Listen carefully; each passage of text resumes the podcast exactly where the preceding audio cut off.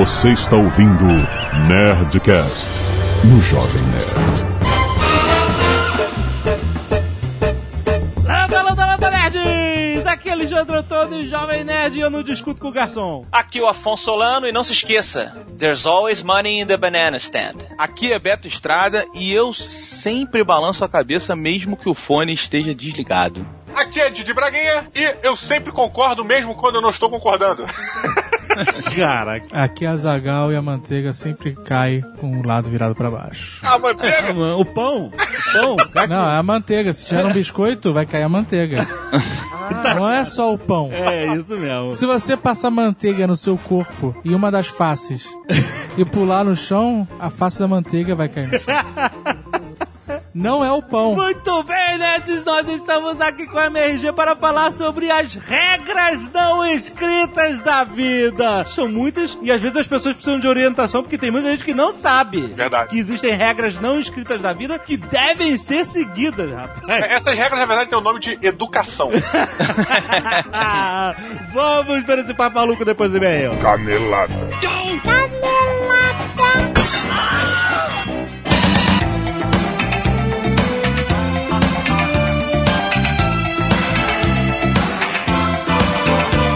bem, Zagal, vamos para mais uma semana de vez a canelada da Nerdcast.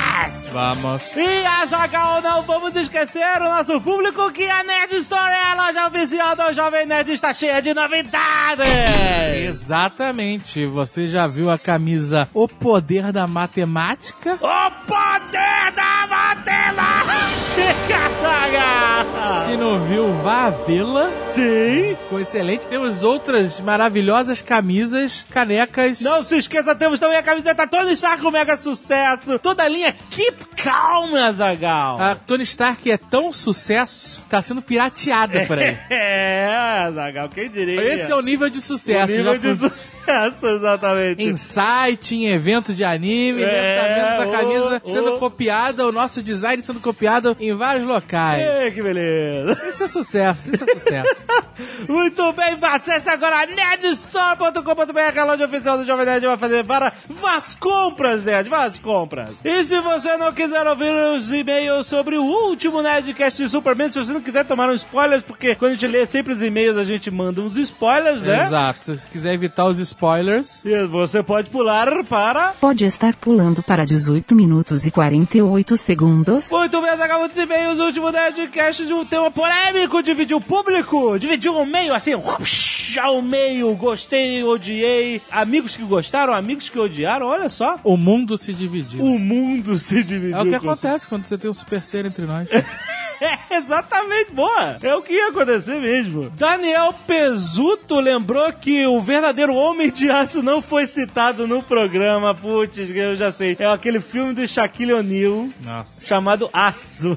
que beleza. Que era baseado naquele personagem da época da volta do Superman depois da morte, que era o negão. Cara, eu o lembro Aço. que eu nunca li Superman. Aham. Aí quando o Super-Homem morreu, Aham. eu fui ler. Certo. Li a morte, toda a saga da morte dele. Como achei muitas maneiro. pessoas, né? É, eles, eles ganharam muito dinheiro naquela época. Ganharam, é. E aí, quando ele voltou, eu tava pilhado porque eu tinha lido a morte. Falei, ah, vou, vou continuar lendo, né? Isso. E, cara, como eles cagaram tudo. Tinha os quatro, lembra que tinha os quatro? Voltaram quatro super-homens, Tinha o cara. Aço, tinha aquele cara com óculos, tinha um meio que um Brainiac da vida. tinha o robô, Superboy. E tinha o Superboy, exatamente. Puta que pariu. E, cara. e nenhum deles era o Superman.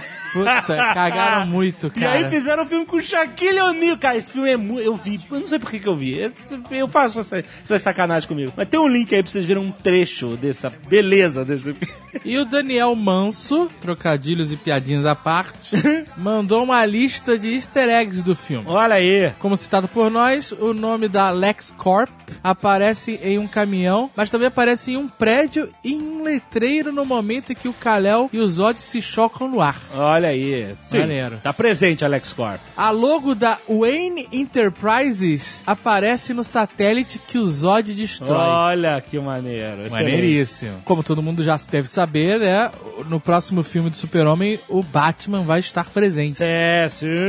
Então já deu uma. Já, é, Já deu uma inserida no universo. É, muito bom. Ele continua dizendo que o robozinho que ajuda. Isso aqui, por que não tá isso? Isso não é um e-mail? É, então é uma- é uma lista. Mas por que, que não virou um e-mail? Eu não É, entendo. não, Não, lê a lista. Malfunction. No- e continua a lista dele fora da, da sequência de e-mails. O robozinho que ajuda o Joel é exatamente igual ao Kelex, o robô que toma conta da Fortaleza da Solidão. Nos quadrinhos deve ser, né? Ah, ah, aham. Você concordou ou você Eu não gemeu? sei, eu, eu não, eu tô dizendo ok. Um dos oficiais de comunicação do exército é o garotinho Kalel no filme de 78. Nossa, parabéns. Parabéns, ele pesquisou na internet, né? Esse é o parabéns, né? Não, não, parabéns pro cara, o cara tá aí no filme.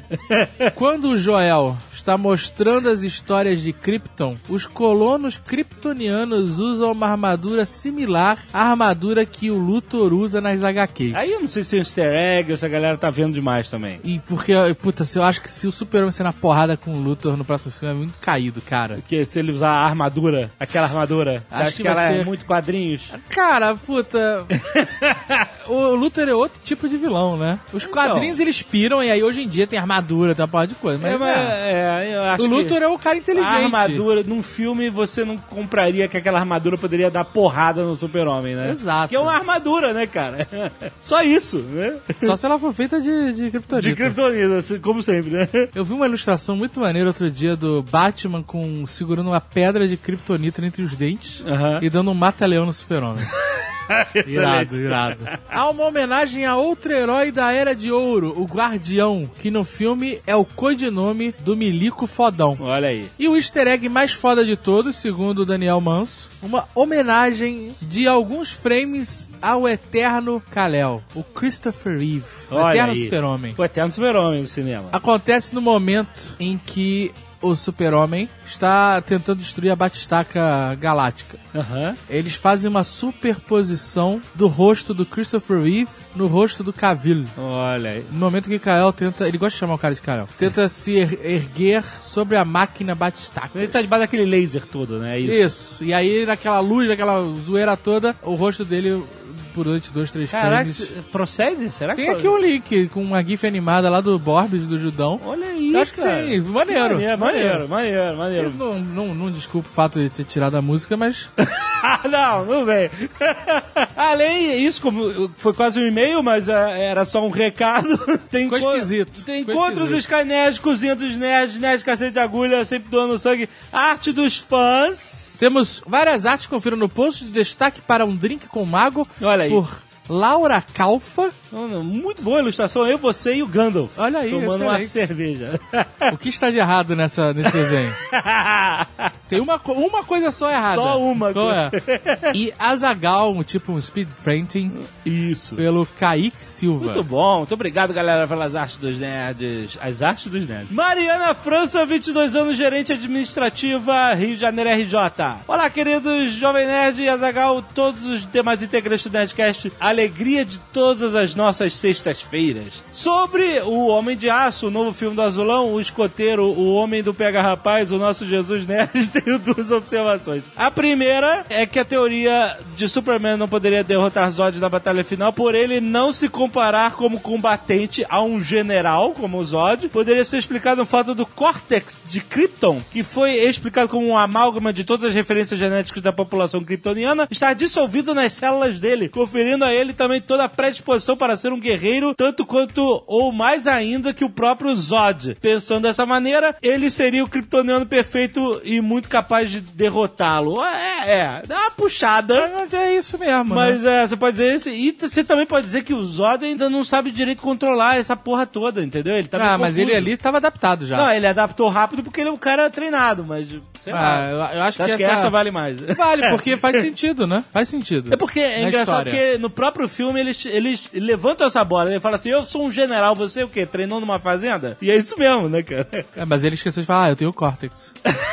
Exatamente. Embrenhado em minha célula. É, a segunda foi que fiquei surpreso de vocês não terem comentado o que eu julgo ser a maior falha da referida obra de Zack Snyder, não se enganem, ainda assim eu acredito ser uma obra-prima. Quando- Obra... Não. Não, não é obra-prima. Obra-prima. Essas não, pessoas, não é. elas perdem a referencial. Não é, não é. Calma, né? O Não filme, é. é- eu gostei do É filme. um, Ah, foi um bom filme, obra-prima. divertido. Obra-prima. Não, Obra-prima. não é. Uma Não é. obra-prima. Não, não, não. Uma obra-prima é Poder do Chefão. Exatamente, falou tudo. Quando o Superman mata o Zod, quebrando o pescoço dele, eu tomo spoiler, quem não, não, não- a gente avisou. Eu questiono uma coisa: esqueceram do fator de cura? Fator de cura? Não, porque os kryptonianos possuem a capacidade da regeneração das células quando banhados pelo sol amarelo. E estando ambos nessas condições, então a lógica que explica o Zod não ter se curado. Não, não, não. Então, ex- existe uma lógica. Não, não, o quê? A lógica é assim, o filme era censura há 12 anos. que na realidade, ali ele arranca a cabeça do Zod É verdade. e chuta, que nem uma bola de futebol americano. O que aconteceu ali é que ele arrancou a cabeça do cara mesmo. Só que eu acho que não ia passar. é, exatamente. Aí eles só quebraram o pescoço e ficou entendido que ele morreu, né? Eu acho que foi isso. Bom, ela fala aqui, há uma história do azulão, que não me lembro qual agora, em que se cogita que a única maneira de aniquilar permanentemente o Superman seria arrancando sua cabeça, olha aí, com uma lâmina de kryptonita e afastando do corpo. Porra, não, não, cara, também não é assim. É, O Super-Homem se virou você arrancar vampiro, a cabeça né? do cara e deixar perto, ela vai voltar, vai criar vasinhos que vão se agarrar e juntar a cabeça de novo. Aí é muita, muita forçação. Bom, é isso aí, morreu.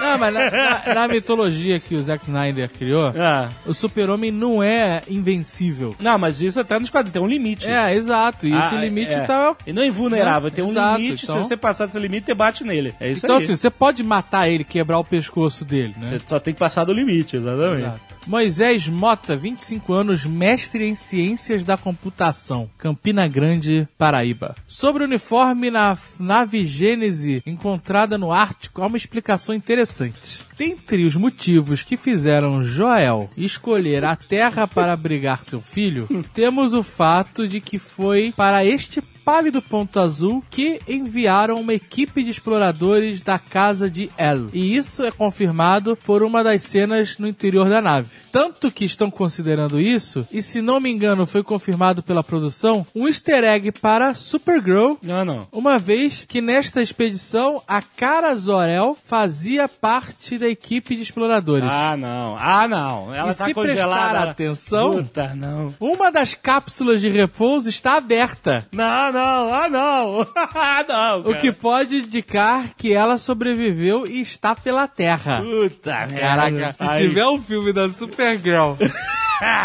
que a mulher tá na Terra há mais tempo que o Kal-El e é mais foda que ele, ele continua e veio aqui. É. Você vê que a cara é aquela que tem um mega decote, né? Ué, não. é, depende da, da referência. Não é uma é, X-rated, quase? Não, não. Ela tem o uniforme super-homem. O S no peito. Então, Joel. E aí continua. Cara, quer essa merda de Joel, cara. Mas vai. Tá Joel já sabia que tipo de nave encontraria por aqui na Terra. Ah. E o conteúdo da mesma. Aham. O que não deixa de ser mamata é o uniforme servir direitinho para o Clark. Então, mas eu, eu acredito na, na teoria da impressora 3D.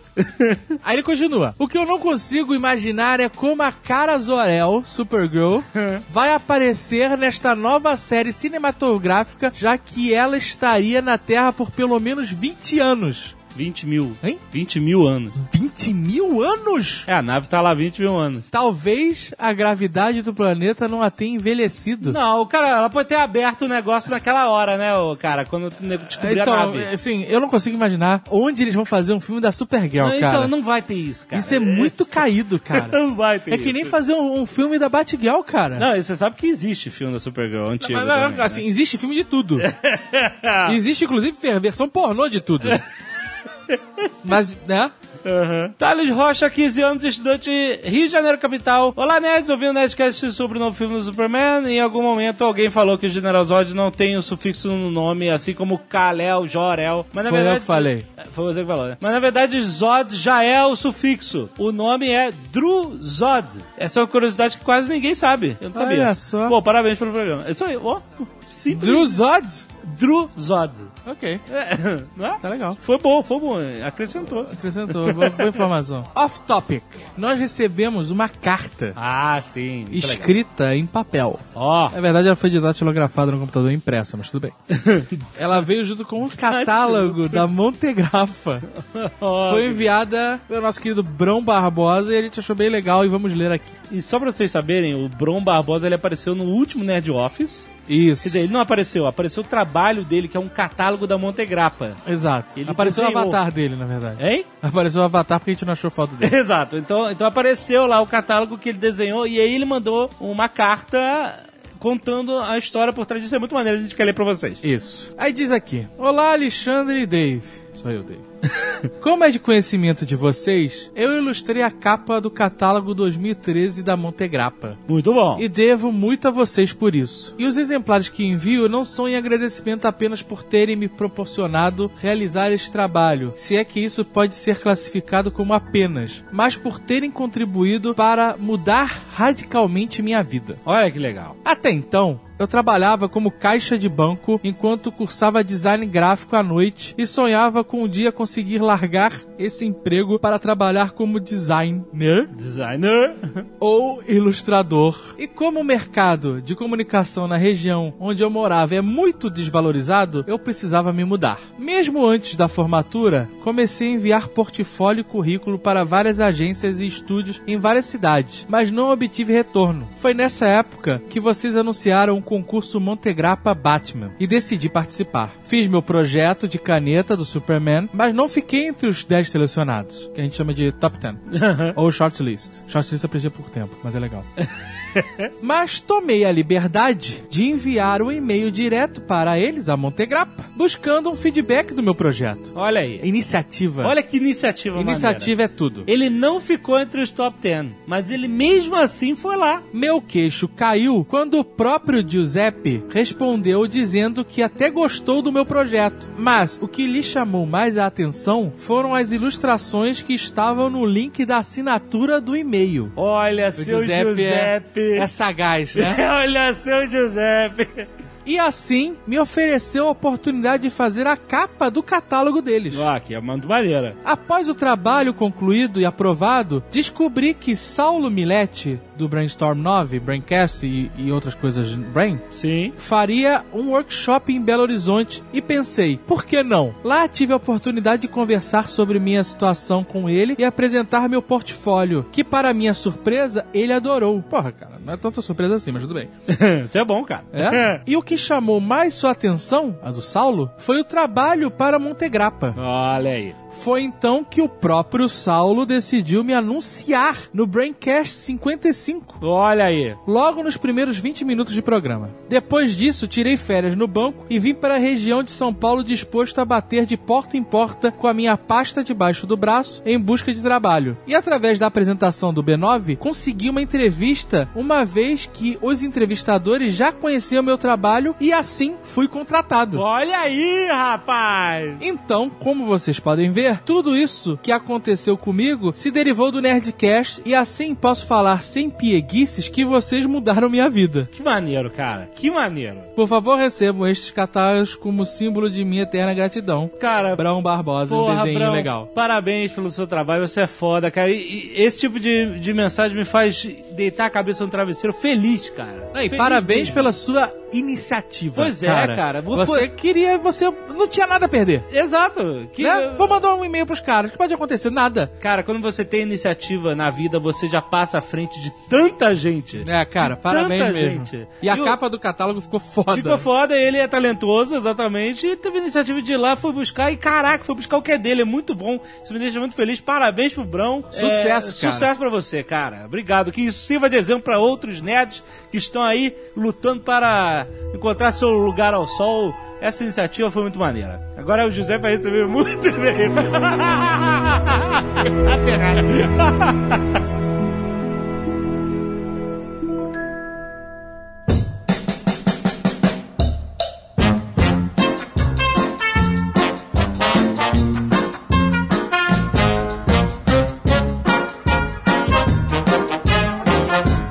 Murphy pra quem não conhece? A lei de Murphy, ela rege que se algo tem uma mínima chance de dar errado, ela dará errado. É isso. É uma forma simples de dizer. Esse é o parágrafo único da lei de Murphy. Vide a manteiga do Azagal. É.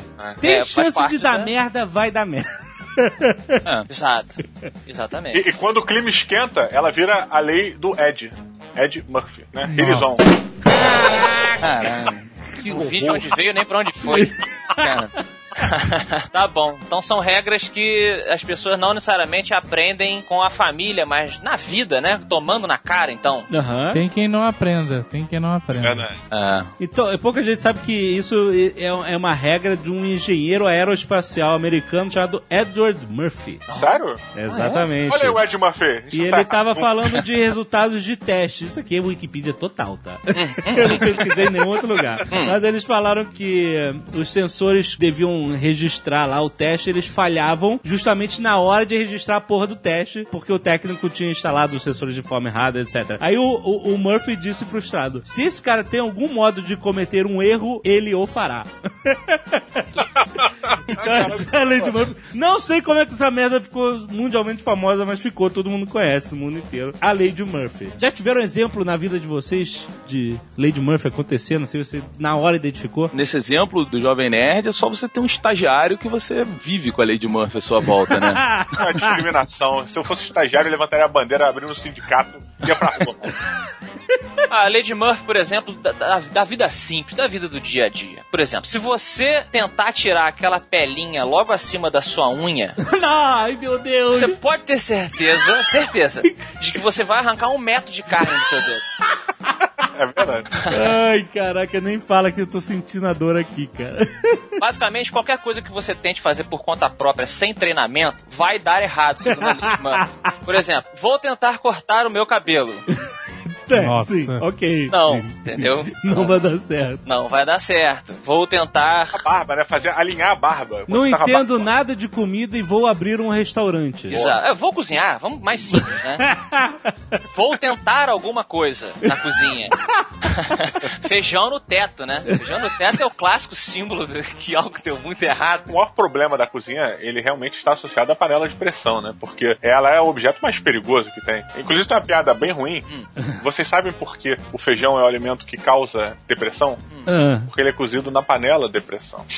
Nossa, Pariu! caraca, cara. Diogo, vou te falar. Essa eu recebi por e-mail.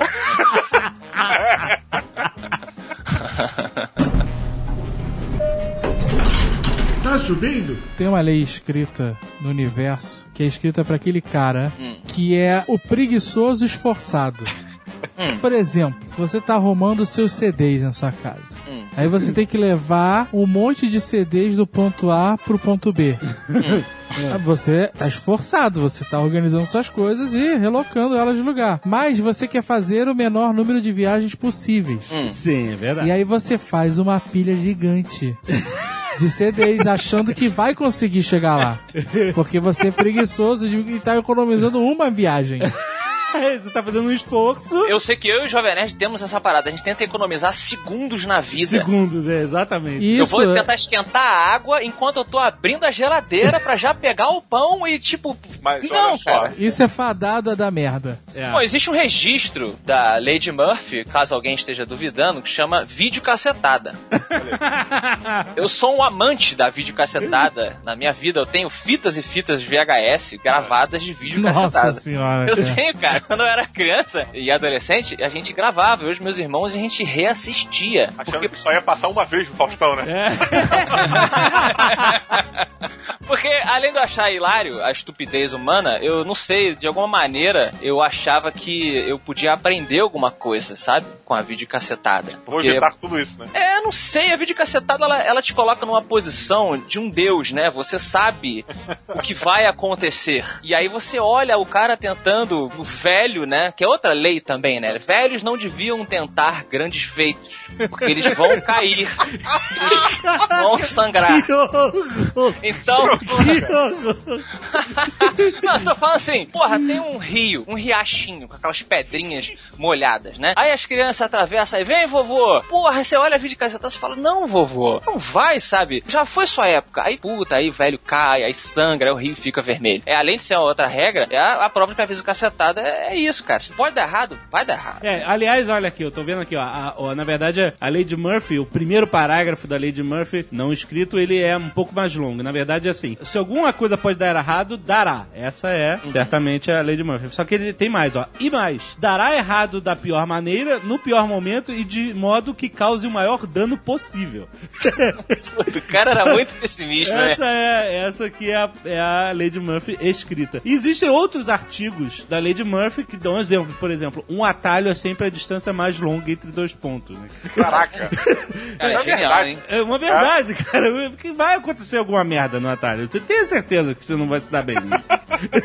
E o pior é que quando a gente tá inserido na situação, cara, aquilo faz todo sentido. O Vai. que eu acho que o problema da Lady Murphy é que tem o lado nublado dela. Você não perceber que ela está vindo, sabe? É, é o lance que você tá muito inserido naquela. Eu acho que é o lance da cacetada. Quando você tá atrás, o cara já anunciou pra você que aquilo ali vai ser uma cacetada. É a fé, né, cara? O cara, ele faz a pilha de CD gigante e ele acha que não vai ter problema. E que olha- nada vai acontecer. Aí aquele CD lá no meio se desloca milímetros pro lado. é, exatamente. E aí você não consegue equilibrar. E aí é CD pra tudo que é lado. Aí quebra a dobradiça do CD, né? Puta, cara, e a capa fica presa só. Ela só fica no CD quando ela tá fechada. Quando tu abre, ela vira duas coisas É, separadas. aliás, isso cai num outro artigo da lei de Murphy que é a natureza é sempre a favor da falha. Tá subindo? Olha, é uma regra da vida que tenho certeza de que todos nós aqui vivemos e executamos também, não somos inocentes. É a de que não importa o quão bom algo do mundo nerd seja, os nerds vão reclamar. Isso é É verdade, não cara. escrita, é verdade. O nerd, ele. Todos nós aqui estamos aqui dentro. Ele nunca tá satisfeito. Não, jamais. Jamais, cara. Eu, por Você- exemplo, este ano já reclamei de todos os filmes blockbusters que lançaram. Eu reclamei de todos. alguns mais, alguns menos, mas reclamei, como na lei não escrita. Eu, eu- eu fico imaginando os nerds de 1900 e, sei lá, e 40 e pouco, assim, lendo as re- as revistas em quadrinhos, aí falam, 900 nossa, flop disk. E foi isso. Eles imaginando, nossa, se eu pudesse assistir o filme do super-homem, né? Ou do, sei lá, de algum super-herói. E aí a gente tem a oportunidade aqui, anos depois de Ai, ver a parada. Exato. Puta, bem feita pra caramba. Aí o cara tal. vai lá e é uma merda. Achei uma merda. Aí põe lá no, no fórum, o quem o Wolverine não está amarelo, ele está preto, está incorreto. Exatamente. Caralho, a gente é muito chato. É, a mesma coisa com o Star Trek. Olha, seria tão legal ver essa série que é tão legal, tão inteligente, só que bem produzida, com efeitos especiais fodas e tal. Aí chega, né? Uma merda. Eu tomei uma lição pra mim que me faz viver melhor. Eu aprendi a não esperar muito dos outros. Olha aí. É verdade, assim, eu sei que ninguém vai fazer tão bem quanto eu faço. Isso é frase de vilão, hein? Isso é frase de vilão, Zagal. Ou de ator pornô, ou de ator pornô. Eu vou no cinema, como eu, eu tenho. A minha expectativa tem sido muito baixa pra tudo, sabe? Aí eu acabo vivendo melhor. Sei lá, filme do Star Trek. Star Trek é uma merda. Então, expectativa no chão. Polêmica! Expectativa no chão. Gostei do filme, divertido. Tinha um vilão, o vilão não fez muita coisa, mas tá tudo certo. Então talvez a regra seja assuma que tudo é uma merda. Sim, assuma que tudo é uma merda. É. Vai esperando uma merda, né? Baixa suas expectativas pro nível merda. É, foi, fui ver o, o, o- o Guerra Mundial Zumbi, né? Teve uma mulher saindo do cinema falando assim: se eu soubesse que era de zumbi, não tinha vindo. eu, eu virei pra português e falei: esse cara é bom. Esse cara conseguiu trazer a mulher pra um filme com o nome de Guerra Mundial Z, com o Brad Pitt olhando pros zumbis e, e a mulher entrou no cinema achando que era outra coisa, que era comédia romântica com o Brad Pitt. Cara, eu fui esperando um filme com um monte de zumbi. E acabou que é um filme de zumbi pra toda a família. É um filme, é um filme de zumbis lemmings, né? É um zumbi pra toda a família, sabe? E não tem sangue, não tem violência, mas eu gostei, me diverti. Saí feliz do cinema. É um filme de zumbi Star Trek da geração clássica. Que não tem ação nenhuma, mas é super político e bacana. Não, tem atenção, Não, não, mas não tem tem sangue. Eu gostei de ver, eu gostei do filme. Mas assim, é porque eu, eu faria melhor, entendeu? Mas eu entendo. Eu entendo a inferioridade do mundo perante a minha capacidade. Caraca, essa é uma frase pra ir pra lápide. Pro... Assim disse o rei Azagal. Essa aí pro Brainy Coates, por favor, cara. Qual foi a frase? Deixa eu ver. Eu entendo a, a inferioridade do mundo perante a minha capacidade. Excelente, cara. Excelente. Tá subindo? Uma regra que eu, eu quero dizer para todas as pessoas que têm amigos, conhecidos, namorados, namoradas, nerds. É o seguinte: se a pessoa está jogando videogame, não passe na frente, não tente interagir. Fala assim, pode dar um pause? Essa é a lei, cara. É a lei mesmo, é a lei. Mas ninguém entende isso. Namorada, mãe. namorada não, namorada não sabe o que é, espera um save. Sabe, vamos sair? Espera só o Depende. save. Só o save, caralho. Exato. É, mas tem jogo que o save. Eu tenho filho, jogo. Amanda, eu jogo videogame. Não, peraí, o save. Cinco horas depois. É o rapidinho. É, quando eu era criança, minha mãe não entendia. Eu tava lá jogando meu Super Nintendo, super feliz, melhor console do mundo, e ela chegava falando: Olha, hoje tem que não sei o que, fazer compra, eu preciso que me ajude. E eu lá matando, porra, sei lá que. A Super Bowser. importante, né? O Super robô importante. gigante. Robô gigante, tava matando o robô gigante e, tipo, mãe, peraí, eu tô matando o robô gigante aqui e tal. Não entende, não entende, não, bora, que absurdo! Gente, a Grosseria! necessidade- É verdade. A necessidade era de assim, muitos está acima da necessidade de um, né? Realmente.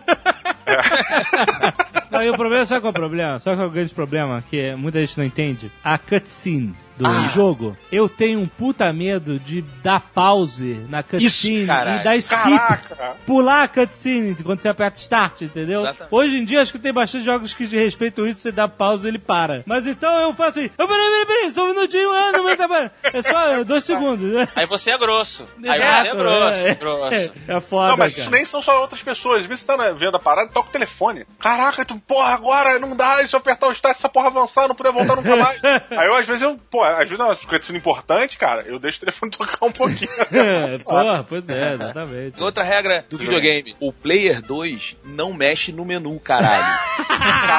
ah, exatamente. Muito Porra! Muito bom. Fica quieto, eu sou o player 2, Parabéns. Porra! Deixa que Você eu mexo, é o cara. Player 2. Não, ou, ou entre em acordo antes. Né? Não, não tem acordo de jogo, não começa. Não tem essa, Não, é Diogo. Nada de anarquia. Player 1 manda. Não, mas olha só, às vezes o seu sobrinho vai na sua casa e ele aperta o botão do, pra ligar o controle primeiro que você. Então, É, sem deu querer, mole. fica primeiro. É um mole, mas às vezes Deu mole, acontece. mole. A criança é mais afobada. Como é que deixa teu E- sobrinho ser o Player 1, porra? É, é Não, incompetente. como é que qualquer pessoa é Player 1 no seu videogame? Ih, pronto. ponto. Não existe. Roberto, Reinicia essa Roberto é aquele moleque que se- era sempre o Ryu. Se alguém escolhia o Ryu antes, ele ficava desligar o videogame. Não! Olha, outra regra importante também é jogos de plataforma cooperativo. A definição é a seguinte: ou você atira pra frente e eu atiro pra trás, ou você protege a parte de cima da tela e eu protejo a parte de baixo. Porque quando tem Friendly Fire ativado, não tem como ficar aquela zona todo mundo se batendo. Sempre dá merda, cara. Peraí, jogo. Jogo plataforma 2D com Friendly Fire? A Capitão Comando, é a X-Men, Tartaruga Ninja, Battletoads. Ah, mas não, a gente tá falando de 2D, não. Estamos falando de. já com isométrico, pelo menos. assim. É, é, nessa Ah, tá. É, Se for tipo super contra com Friendly Fire, ferrou a vida. Porra, pois não, mas o, o Battletoads é um exemplo ex- excelente. Bom, melhor, Tartaruga Ninja. Mas aí é Friendly Punch. Exatamente. Mais tranquilo, é mais Não, não é tranquilo. tranquilo porque você perde vida pra cacete porque o desgraçado tá te batendo que ele tá na sua lane. Tá comendo a sua lane ali, cara. Ah, Isso é uma merda. E o lance que eu, eu vejo é o seguinte: é, além dessa parte da lane, tem o lance da comida. Quem pega a pizza é quem está com a energia menor. Não é uma corrida. Sim, Tem que chegar caraca, parabéns, parabéns. Existe uma administração social na hora do jogo de videogame, quem tá com a energia menor tem que pegar a coxinha ou a pizza. Exatamente. E o Aí vai o babaca, o babaca, e a- segura o botão pra correr, plim, É. peguei. Pra ele ficar safo. Não, vou ficar safo, que aí eu me É, engano. aí tu tá com aquele pentelinho de sapo, tomou um soquinho e morreu. E o desgraçado também que fica, enquanto você tá lutando contra os inimigos que o cara deveria lutar, o cara fica rodando na tela, colhendo o dinheirinho que vocês deveriam colher ao final do combate, né? tipo, isso me irrita É. profundamente, cara. Isso não, isso não é uma coisa que acontece de vez em quando, isso acontece sempre. O mundo videogames merece um Nerdcast só de regras sociais. É, merece. Tô vendo que merece. É mesmo, é. Tá subindo? Óculos escuros é um assunto delicado. Porque, É verdade. por exemplo, eu, eu, eu tiro os meus óculos escuros quando eu tô conversando com alguém. Claro, porque senão você tá escondendo alguma coisa. É, Olha É aí. verdade, verdade. Ou você Exatamente. apanhou do teu macho. Mas eu fico bolado, cara, quando a pessoa não tira o óculos escuro pra conversar comigo. A pessoa tá O escondendo cara é alguma muito tímido, coisa. né? Olha, vesgo. Não, a pessoa, ela tá escondendo alguma coisa. Ex- Exatamente. Regra... ou ele é um índio, né, cara? Como assim, Que cara? acha que vão roubar a alma dela através dos olhos, não sei. Tem também? O vídeo tem isso com óculos também? Achei que fosse só Não foto. sei, Óculos é deve ter. proteção. Ah, esses índios. também é um protocolo social que as pessoas devem obedecer. Se a pessoa está com fone de ouvidos, principalmente no transporte público, qualquer coisa assim, ela não quer conversar com você. Isso. Ela está ocupada. Também O cérebro dela está recebendo, sabe, algum tipo de informação ali nos ouvidos dela. Ela tá ouvindo música, tá ouvindo podcast ou qualquer coisa assim. E não puxa papo, cara. Por favor, né? Vamos, todo mundo que tá ouvindo, vamos propagar isso para o seu amigo taxista. Se Inclusive, vo- se você está ouvindo este Nerdcast num transporte público agora e tem uma pessoa querendo conversar com você agora, por favor, comente. Assim que você puder que isso aconteceu com você. Você pode fingir que você é mudo também. É, é muito é, é errado isso. É muito. Ah, é você, você tira o fone É e faz muito assim. Aí a pessoa fica super sem graça. "Oh, Desculpa, desculpa. E tal. Mas olha só, esse negócio do fone, ele pode te ajudar em muitas situações. Teve uma vez que eu peguei um metrô aqui, tava indo pro centro da cidade, e tava com fone e tal. Metrô cheio, metrô do Rio, pra quem conhece ali na hora do rush, sabe que é bem insuportável. Aí parou uma moça na minha frente, sei lá, devia ter uns 40 anos e tal, e ficou na minha frente mesmo. E começou a falar. Isso na primeira estação, na que eu entrei. E aí, cara, eu tava ouvindo o som muito alto, eu não tava ouvindo nada que ela tava falando. Eu falei, cara, se eu tirar, fudeu, porque eu não quero falar com ela. Aí eu fiquei olhando pra ela. Ela ficou falando a viagem inteira, cara. Até, até a Carioca, isso dá o quê? Umas 5, 6 estações. Ela falando, falando e eu olhando pra ela. Ouvindo minha ela, falando- música. ela tá falando com você. Olhando pra mim. Aham. E eu ouvindo a minha música. Aí quando eu senti que chegou na estação, eu tirei o fone e falei assim: Oi? Sacanagem. Tá subindo? Uma vez eu visitei o Quitandinha e lá tinha é, a biblioteca do hotel. E aí tinha umas mesas comuns e tinha umas mesas com duas pequenas muretinhas assim, divisórias, sabe? De quatro dedos de altura. Eu perguntei, qual, é- por que que essa mesa tem essa paredinha, né? Essa micro paredinha e as outras não? Essa mesa é pra quem não quer ser incomodado. Essas Oh. paredinhas estão dizendo pro, pras pessoas, isso é uma barreira entre mim e vocês. E não, não ultrapa... E, e isso, é, a gente devia ter barreiras hoje em dia. né? Devia ter mais barreiras. Mais barreiras, sabe? Sei lá, usar gola, gola de, de camisa social alta. Gola Sabe? Drácula. Gola Drácula. É a barreira social. Sai na rua com gola Drácula significa que você não quer falar com ninguém. Ai, Fone do silêncio, né? Do... Caraca. Quando você trabalha e existe lá a baia, o, o cubículo, fica uma dica de uma regra social: não debruce sobre o cubículo da pessoa ao lado. Aham. Levanta a cabeça e chama ela. Se a cabecinha levantar e responder. Olha aí, aí a mancada. Olha aí, olha aí, hein?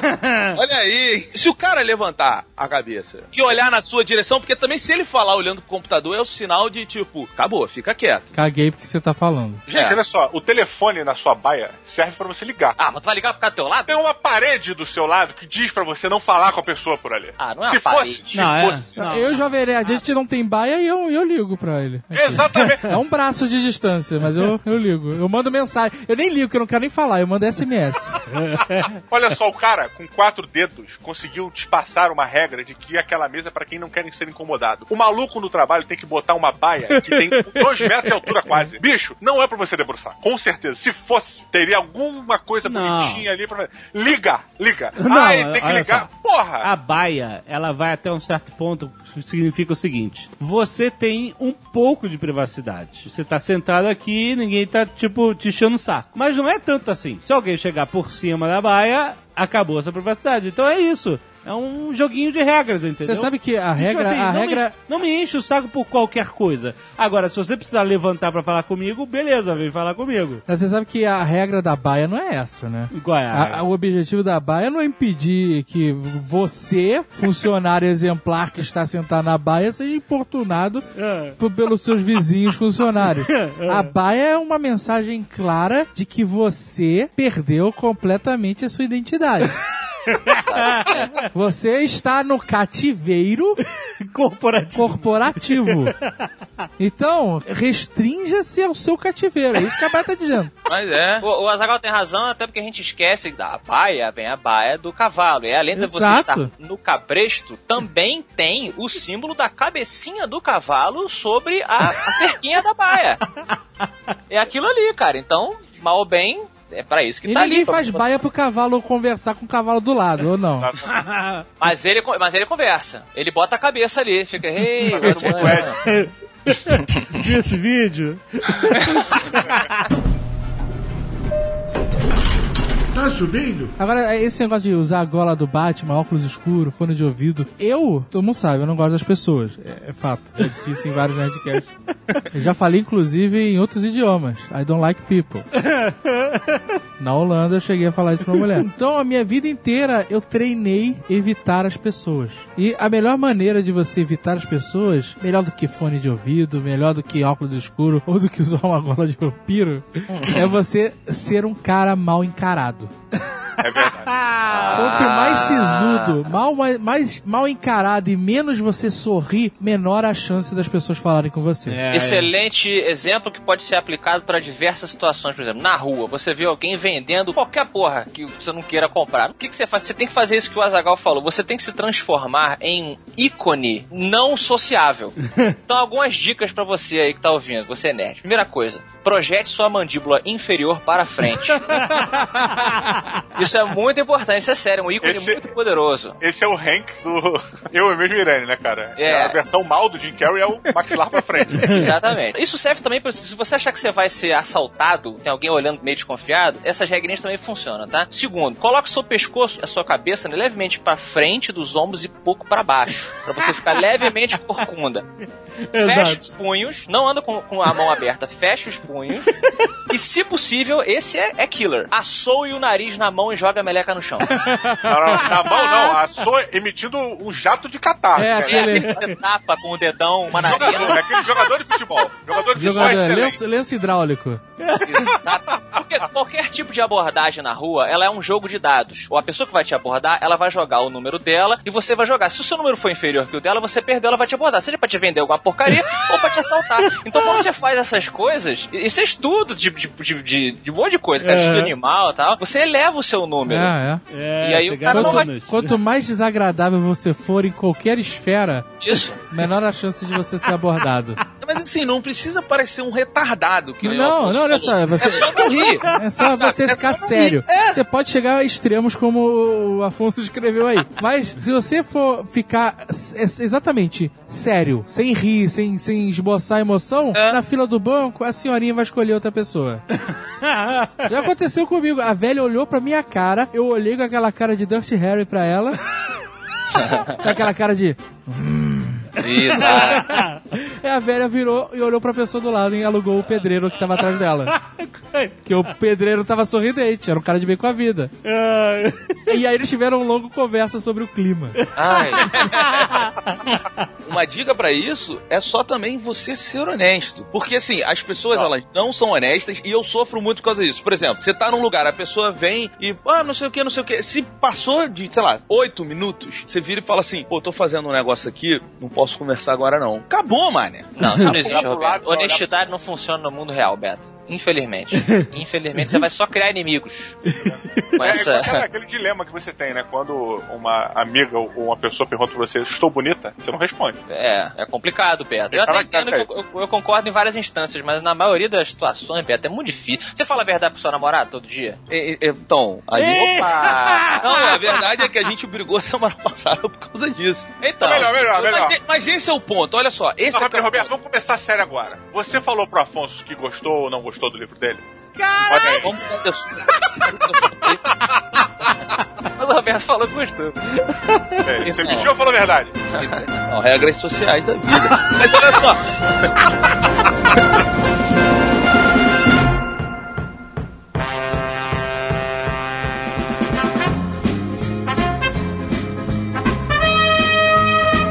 Vocês vão ao barbeiro? Sim. Ou cabeleireiro, sei lá? Ah, não. Ao barbeiro, Eu né? vou ao barbeiro. Exatamente. Eu vou na barbearia Clube Coisa de Macho. É o nome do barbeiro, inclusive. A minha pergunta, então, procede. Na sua barbearia, há mais de um barbeiro? Acho que sim. sim, sim. O conceito do barbeiro tradicional, ele é baseado no Fordismo. É parada em série. Então são tipo 12 caras enfileirados e vai entrando por ordem de chegada. E não tem esse papo de vou cortar com o fulano porque ele corta melhor meu cabelo. Porra, Então, meu. então, então vamos lá. Porque onde eu corto, um, num dos lugares que eu eu corto, tem assim, sei lá, oito barbeiros. E aí eu sempre entrava, escolhia o cara que tava livre. Opa, tá livre aí, cara, vamos lá e cortava com ele e tal. E aí, quando acaba, ele sempre fala: "Ah, próxima vez, né? Meu nome é Fulano. Ah, beleza. Ele ganha a comissão. Exatamente. Ah, sei lá, passou um mês, eu voltei lá, aquele cara tava ocupado, eu nem procurei por ele, eu vi outro, a primeira pessoa que está, o barbeiro que está livre, opa, tá livre aí, comecei a cortar. Eu comecei a notar que o barbeiro que tinha cortado meu cabelo nas, sema- nas semanas anteriores me olhava meio torto. E aí eu comecei a pensar, falei, porra, será então que eu, eu sou obrigado, segundo as regras da vida, a só ter um barbeiro na vida? Isso é uma, uma questão mesmo. Então, Que existe o climão, o climão da barbearia. o climão da vaga. Ah, então eu tô sozinho. Ah. Não, eu, eu, eu sei bem, ó, porque assim, eu sempre escolho o cara que eu vou fazer, cortar o cabelo ou fazer a barba, né? Já fui em lugares que o cara parecia que tá fazendo minha barba com uma faca de pão. Justo. Na cara ficava um queijo suíço, de tanto buraco e... Aí eu escolhi, ah, puta, gostei desse cara, fez bem minha barba. Hoje em dia eu cortar o meu cabelo, qualquer um corta, né? Pega uma máquina, tira todas os pentes dela e passa na minha cabeça. Aí, então, eu, assim, eu escolho o barbeiro pela menor quantidade de dano que ele vai me causar. Justo. Teve uma vez, recentemente, que o meu barbeiro tava, sei lá, de férias ou sei lá onde, e aí eu fui cortar com o outro cara. E quando eu voltei na outra vez, ele ficou, pô, eu sei o que teve aí, cortou com fulano, hein? Ele veio O confrontar. cara se sentiu traído, olha. Caralho. Não veio confrontar, mas ele, sabe, puxou papo nesse papo. Eu falei, é, tu não tava aí e tal. E e ainda fui me desculpar, né? É, Que tu tava merda. pegando o barbeiro aí pegou o outro. né? Ele ficou boladinho. Mas tem o climão da barbearia, cara. Caralho. Sabe o que é pior? É que eu preferi o outro. e aí eu não vai tenho. querer voltar, né? Vai voltar. E eu não tenho como trocar, cara. Eu tenho que ficar com esse cara agora pra sempre. É foda. Cara, tem um episódio do Seinfeld que fala exatamente disso. Co- eu- Como, como trocar de barbeiro na mesma barbearia? É foda, não tem como. Cara, eu, eu desde o princípio nunca me prendi a ninguém. Eu sempre fui muito pirainha, assim. Eu entro, quem me livre eu vou. Esse não tem, ó, Ah, não, não distingo cara, Mas tu- idade, cor, Normalmente tamanho. tu acha um cara que ele consegue acertar. Aí você vai, ó, fulano, você tá aí hoje? Aí vai lá, entendeu? Você parabéns, liga, já Parabéns. você- Eu ligo, ó, fulano vai estar aí sábado? Vai. Aí eu, pô, então vou marcar quatro horas. Vou lá quatro Ah, horas. O agenda, então, cabelo. agendo. É, eu o também, cara eu que também. acertou o meu cabelo. É, eu, eu já passei da fase, inclusive, de sentar e ficar esperando na barbearia, né, cara? aí vai esperar, aí, puta, vou ler uma revista, aí toma lá um banho de cabelo do outro, na, abre a revista e toma aquele banho de cabelo no colo, né? Mas então vem a segunda questão. Marcar para cortar o cabelo é coisa de macho? Não. Coisa de uma pessoa que o tempo vale mais do que ficar sentado esperando na barbearia. Ah, eu acho que é. Eu marco porque assim, Homem não espera, então. então, Homem no espelho. eu não espero, eu não tenho tempo pra esperar. Eu marco, sei lá, hoje eu posto às três horas. Ain't nobody got time for that, né? É, não, não é questão de frescurite, é questão que realmente, puta, se eu vou chegar na barbearia e o cara vai estar ocupado, sei lá, o dia inteiro, tem quatro. Antigamente, quando eu era adolescente, o moleque ia pra barbearia e ficava realmente, como é que tá hoje aí? O cara não, só tem três, senta aí, otário. Aí. Tava barbearia quando você era adolescente, é isso? Você falou como se fosse um shopping. Antigamente, quando eu ia na Não, mas barbearia. a barbearia sempre foi assim, você passa na Não, porque barbearia. eu sempre fui no barbeiro a minha vida inteira. Eu nunca, nunca frequentei salões de beleza. Salões de beleza. Então eu ia pra barbearia e o cara, não, não, senta aí, só falta três. Aí eu ficava lá a tarde inteira esperando o cara pra cortar o, o xaxim. Hoje em dia, eu não, cara. Eu, olha só que beleza. Eu pego o telefone e falo assim: Fulano tem horário pras três? Beleza. Mas aí se você chegar lá e um, um cabelo deu mais trabalho, aí o cara chuta o cara da, da cadeira? Não, Opa! mas, cara, eu vou te falar que eu nunca esperei mais do que cinco minutos. Hum, Então, tá se- bom. É, funciona bem, funciona bem. Entendi. Ah, então é isso, obrigado. Aprendi a Não, regra. porque se o cara tiver atrasadão, aí eu vou mudar. Aí eu vou pro outro. vou pro outro que eu preferi, inclusive. Tá subindo? coisa que mais me constrange no, no barbeiro é a, a etiqueta clara, né? De que você tem que estar atualizado com os esportes da semana. Ah, isso é Ah, uma merda, os cara. esportes. Isso é uma merda, porque em todos esses locais onde a testosterona prevalece, o esporte vem junto, né? Exatamente. Tá cara, presente. exatamente. E aí tá lá o jogo de futebol rolando, e nego falando de futebol, e eu não tô nem aí, eu não sei quem é Fred, quem é Hulk, quem é Luizinho, eu não sei, eu só sei esses nomes que eu assisti o jogo do Brasil outro dia contra a Espanha. Eu não sei quem é ninguém, cara. Quem é o Valderrama, que tava lá no- jogando no Brasil, Valderrama e pediu o gol da Espanha, filha da puta. Mas aí fica, e aí, cara, aquele papinho, aí eu faço a cara standard de Clint Eastwood, sabe?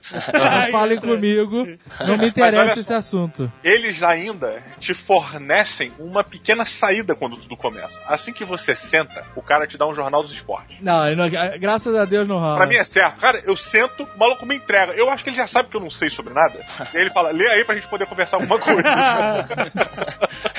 Aí teve uma vez, eu, eu, eu, eu, na verdade não gosto de conversar com ninguém, né? Eu gosto de entrar lá e o cara corta minha barba, eu sento e falo o de sempre e vou embora. Esse exercício que a gente tá fazendo aqui é um martírio pra você, então. É trabalho, né, cara? É trabalho. Trabalho não é prazeroso. Aí, caralho, Roberto é- fala exatamente essa mesma frase, cara. mas aí uma vez eu cheguei lá e a gente tinha participado de um programa na TV de Curitiba e a gente apareceu na televisão aqui, TV local. Puta, aí foi um saco. Todo mundo veio falar comigo, eu apareci na televisão. E o caralho, ai caraca, puta, que ódio, cara. Te oferecendo parceria? Não, cara. Foi um- saco, cara. Aí todo mundo tinha assunto pra falar comigo. Que merda. Ah, excelente.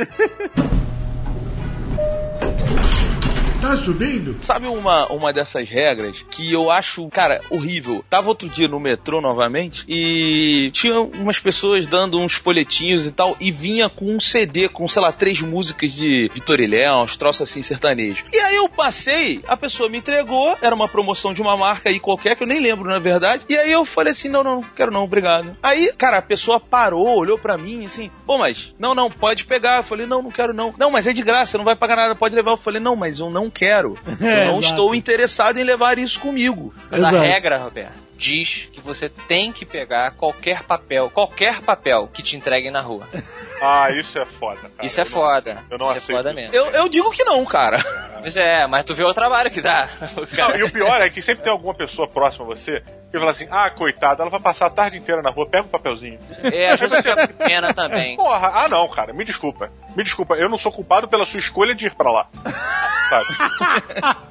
Eu às vezes Porra. pego porque eu curti o som que ele faz com as filipetinhas. Sabe aquele... Ah, aquele-. Aí ele, ele aponta você assim. Aí eu, opa, eu pego, oi, valeu. Olha, eu, Valeu, não, eu, eu também não pego, não, porque. Ah, porque. Pra quê? Eu vou pegar pra me preocupar e jogar fora essa merda, É. entendeu? Porque você não tem ouro pra trocar, né, cara? É, é, exato, cara. É, eu acho, tipo assim, eu acho mais útil que isso vá para a mão de alguém que realmente possa se interessar por essa porra, entendeu? Quem, quem é essa pessoa, Jovem Eu não Nerd? sei, A sua tia, cara. a sua tia, a tia sempre quer. A minha A tia tia que sempre quer quer. ouro. Pega um papelzinho aqui. Deixa eu ver. Ih, Jó, bijuteria. Ó, bijuteria, vamos lá olhar. Porra, emprestado. papel com duas cores, cara. É a preta no azul do papel. Cara, na boa, nenhuma bijuteria ali vai prestar se o papel tem uma cor só timbrada ali, cara. Porra, pelo amor de Deus. Não, e ô Diogo, essa sua tia é a mesma que se por um acaso você pegou o papel, você automaticamente amassa e pra jogar. Aí ela vira pra você e fala assim: não faz isso não, que ela- a menina tá olhando. Você vai jogar o papel ela fica lixo. É. Mas sabe o que, que é? Olha só, com a pessoa, não, esse negócio de ficar com pena, coitado, o cara tá lá entregando papel, você não precisa ficar com essa pena. Você não precisa ficar com a pena, sabe por quê? Essa- É a reação humana. Assim, eu publico podcast há anos e volta e meia tem um comentário: ah, esse podcast é uma merda. Que custa então jogar o papel na cara da mulher? É a reação humana.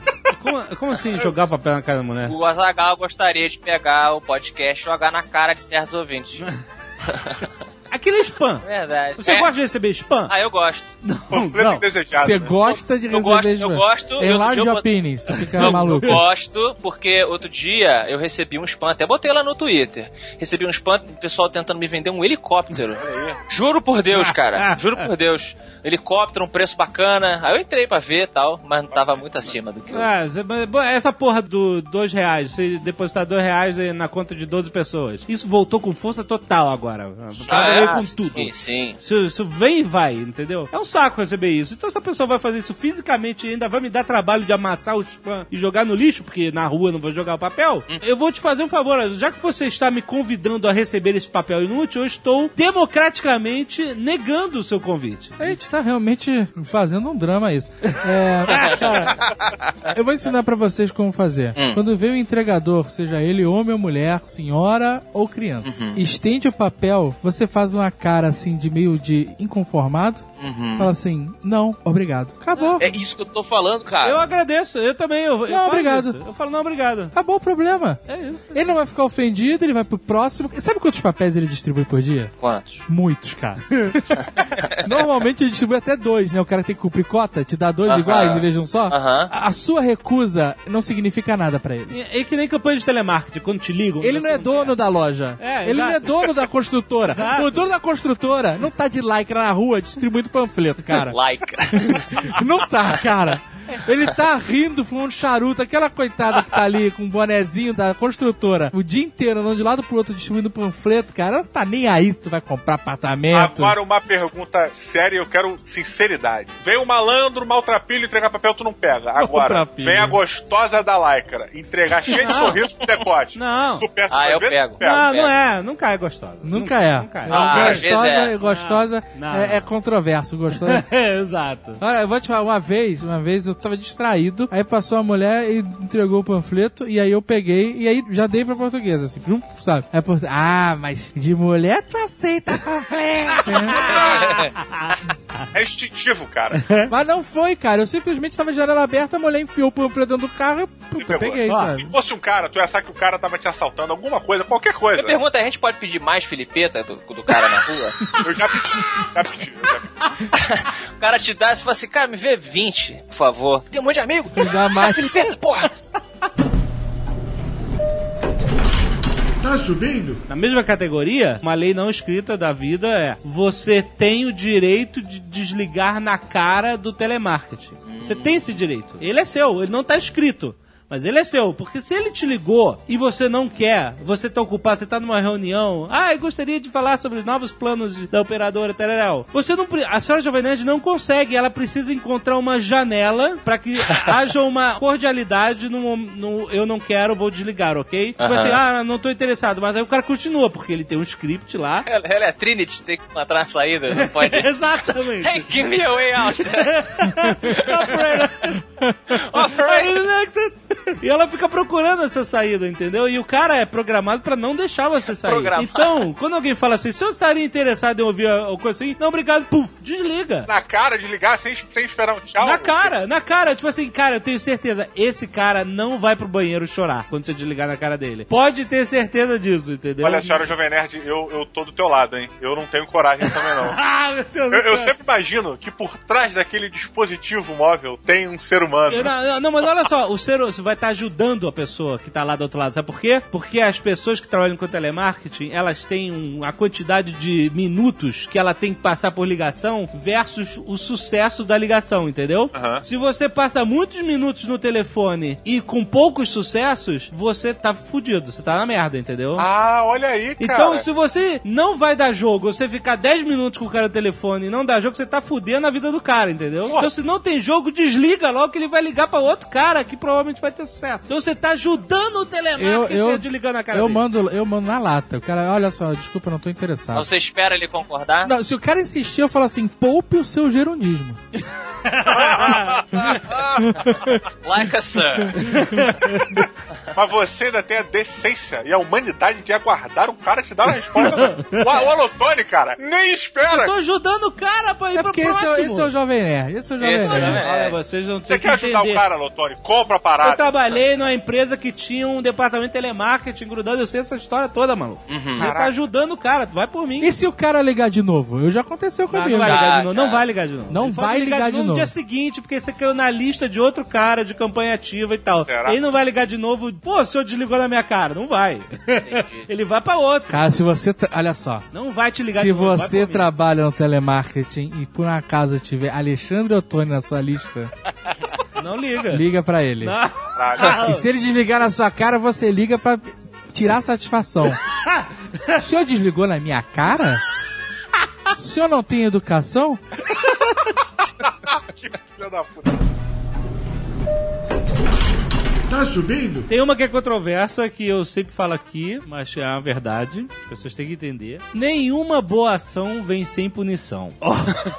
Interessante, interessante. É isso, cara. É, tipo assim, é isso que vai acontecer. Você vai fazer uma boa ação, daqui a pouco vai dar alguma merda contigo. você vai pagar por isso. Entendeu? É verdade. Agora, as pessoas podem achar que eu tô desestimulando as pessoas a fazerem boa ação. Não tô desestimulando. Eu mesmo faço, mas eu tô preparado, que vai vir.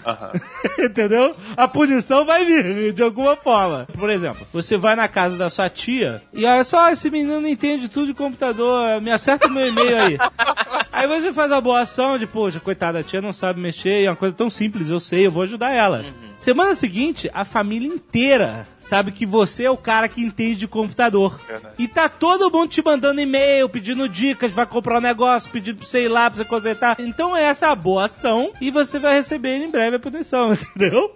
É, é Isso é uma um regra. exemplo da coisa. Mas se, se estende a diversos outros assuntos. Outro exemplo é quando você tá no trânsito, na fila, né? Tem aquelas filas gigantes. Aí o cara do seu lado bota a seta e faz o sinalzinho de positivo perguntando se pode entrar. Aí você deixa, dá aquele espacinho. Imediatamente vem o aproveitador e embica junto. Ah. E aí entram dois carros na tua frente, sendo que o segundo abusado, sabe? Isso é uma regra. Tipo, não faça isso, pelo amor de Eu Deus. ligo o farol alto e enfio a mão na buzina. Eu vou discordar um pouco de vocês. O que você faz? Não, não. Porque isso é uma arte.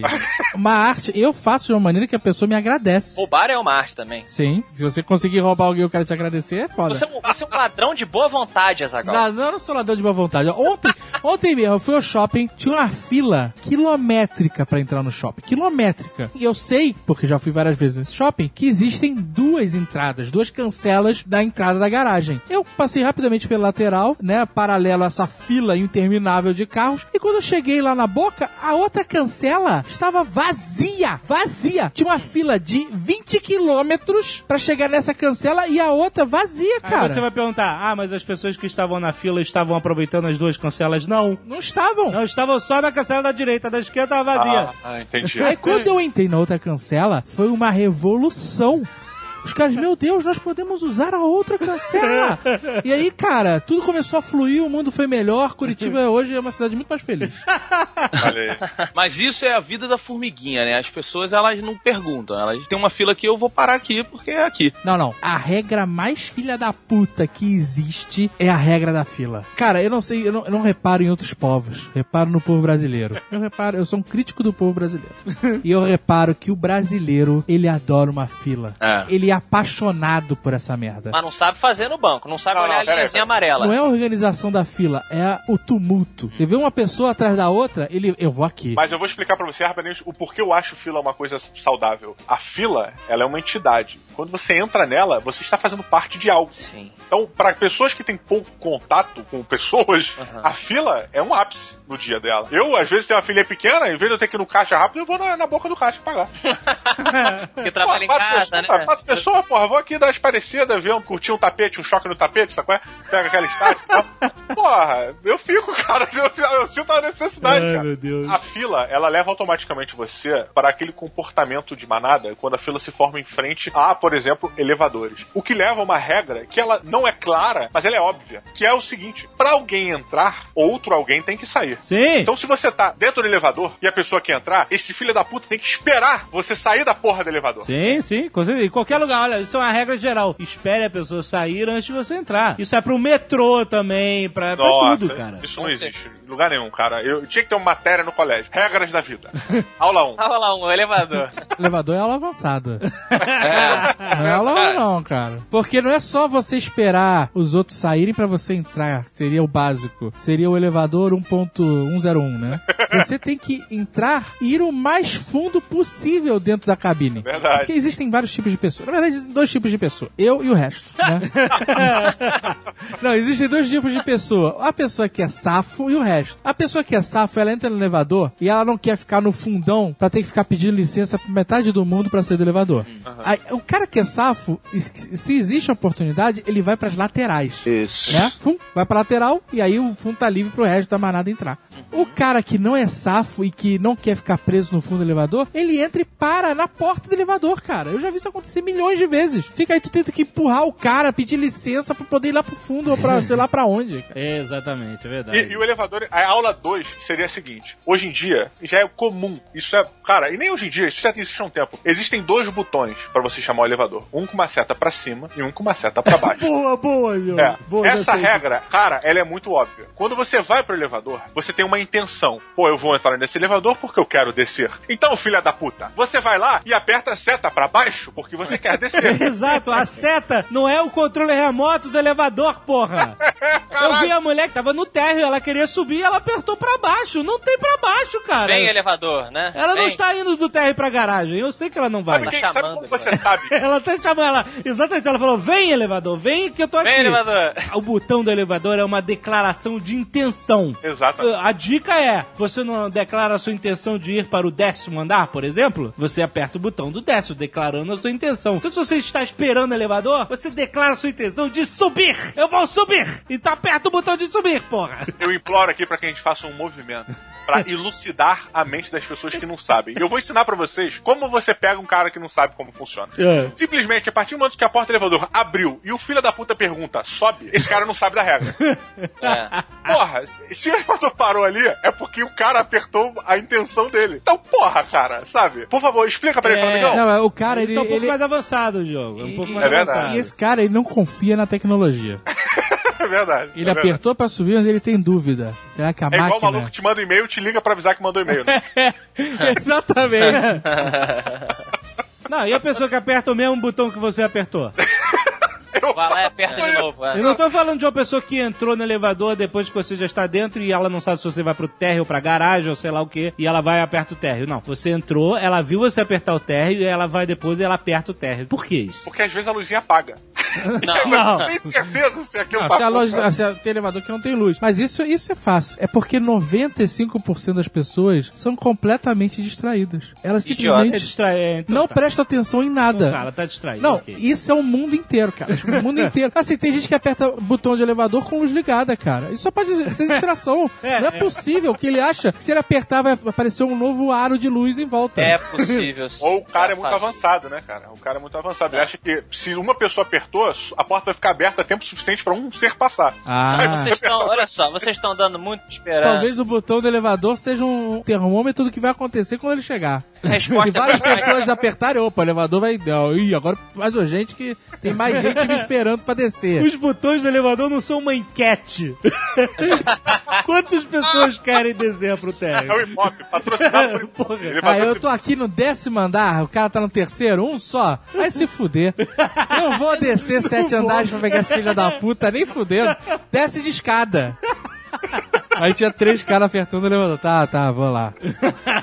E aquele cara que entra no elevador, ele quer descer, o elevador tá subindo, ele sabe disso, mas ele entra no elevador. Aí ele sobe, ele faz o passeio, desce, ele ó, aí a porta abre, você que não entrou, olha ele chegar de novo, que nem um pai. Aí fica com aquela cara de idiota, que ele passeou e você entra e desce com ele de novo até o.